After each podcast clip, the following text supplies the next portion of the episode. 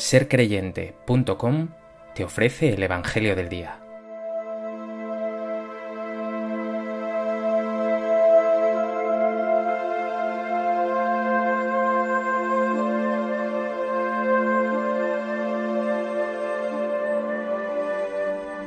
Del Evangelio de Marcos. Después de que Juan fue entregado, Jesús se marchó a Galilea a proclamar el Evangelio de Dios. Decía, se ha cumplido el tiempo y está cerca el reino de Dios. Convertíos y creed en el Evangelio. Pasando junto al mar de Galilea, vio a Simón y a Andrés, el hermano de Simón, echando las redes en el mar, pues eran pescadores. Jesús les dijo, Venid en pos de mí, y os haré pescadores de hombres. Inmediatamente dejaron las redes y lo siguieron. Un poco más adelante vio a Santiago el de Cebedeo y a su hermano Juan, que estaban en la barca repasando las redes. A continuación lo llamó, dejaron a su padre Cebedeo en la barca con los jornaleros y se marcharon en pos de él.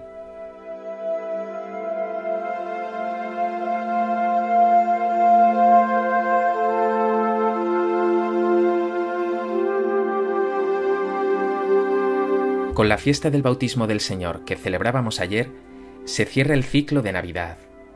Inauguramos el tiempo ordinario. Y lo ordinario del cristiano es esto que vemos en el Evangelio. Seguir a Jesús siguiendo su llamada, poner los pies en sus huellas y participar de su proclamación del Evangelio, que está cerca el reino de Dios.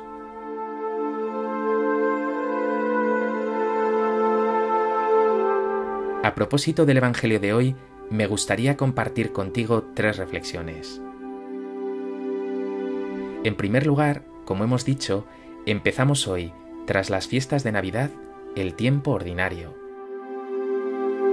Alguno podría pensar que se trata de un tiempo de ni fu ni fa, un tiempo de cierta mediocridad, sin un tono especial.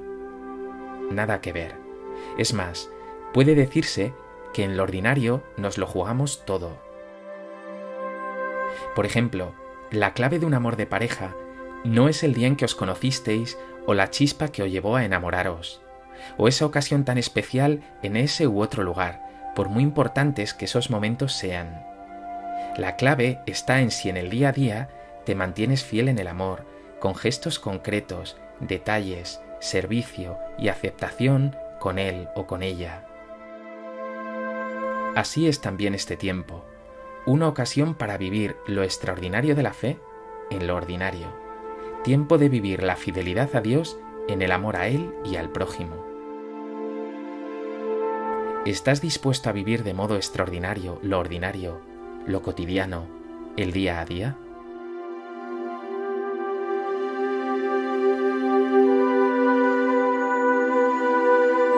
En segundo lugar, quiero que te fijes en la cotidianidad de Jesús. Su día a día es proclamar el Evangelio de Dios. Está cerca el reino de Dios. Convertíos y creed en el Evangelio. Su vida está llena de esta pasión por Dios y su reino. La buena noticia le quema por dentro. Este texto es un desafío hoy para ti.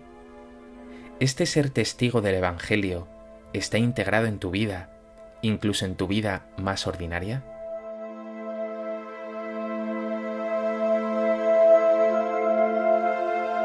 ¿O tu fe cristiana queda por el contrario relegada a algún momento puntual de oración o culto privado?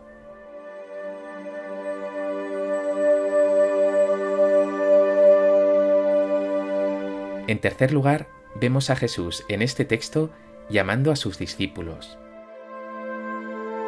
y lo sorprendente es que lo hace en medio del trabajo cotidiano de estos hombres.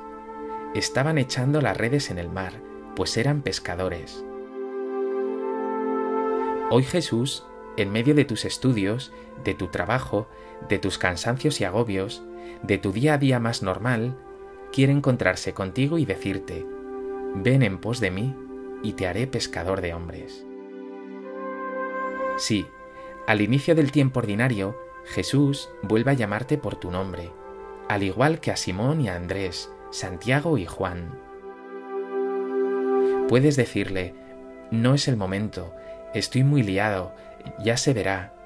O por el contrario, como estos discípulos valientes, aun consciente de tus debilidades, puedes dejar todas esas excusas y marchar en pos de Él. Pregúntate, ¿te animas a seguir más de cerca a Jesús en medio de tus cosas? ¿O vas a decirle que únicamente se trata de un elemento más en tu vida?